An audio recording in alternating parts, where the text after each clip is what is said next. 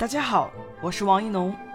今天是大年初一，一农音乐故事特意在这一天录制了春节特辑，先祝大家新春快乐啦！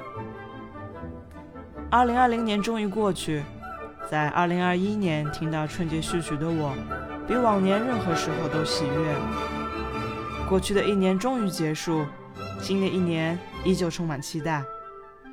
不知道大家听到春节序曲会不会跟着念“中国中央电视台”？春节序曲和春晚的联系实在是太紧密了。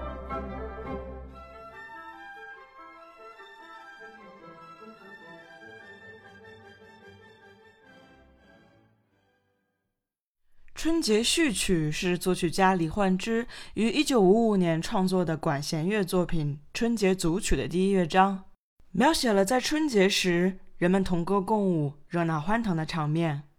这首曲子因为是根据陕北秧歌的曲调和节奏进行创作，又有了自1983年以来春晚的加持，使得春节序曲的曲调无比的深入人心。所以说起能代表春节的节日乐曲，春节序曲绝对是名列榜首。春节对于现在的我来说，更是一种具有强烈仪式感的节日。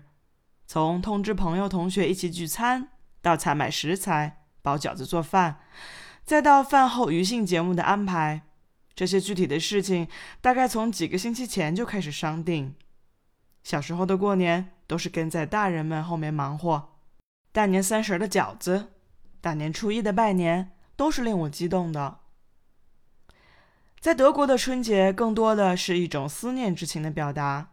没有血缘关系的大家聚在一起，庆祝我们共同的节日，意义上似乎从个人提升到了民族的情怀。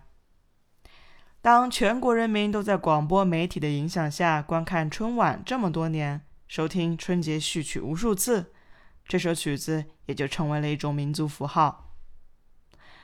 希望艺农音乐电台也可以播放这么多年，让大家点击收听无数次。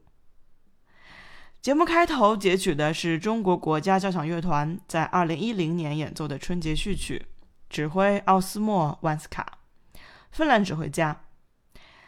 这位芬兰指挥家用西方人对于音乐语言的理解，加上国交的优秀演奏者们民族精神的融入，我认为是十分高水准的。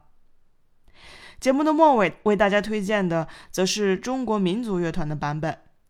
在演奏上虽然没有热情洋溢的速度，但从历史意义上来说却是相当重要的。我身边很多欧洲的音乐家们知道这首曲子，就是从这场演出看来的。这就是1988年由陈谢阳指挥中国中央民族乐团在奥地利维也纳金色大厅的新年音乐会。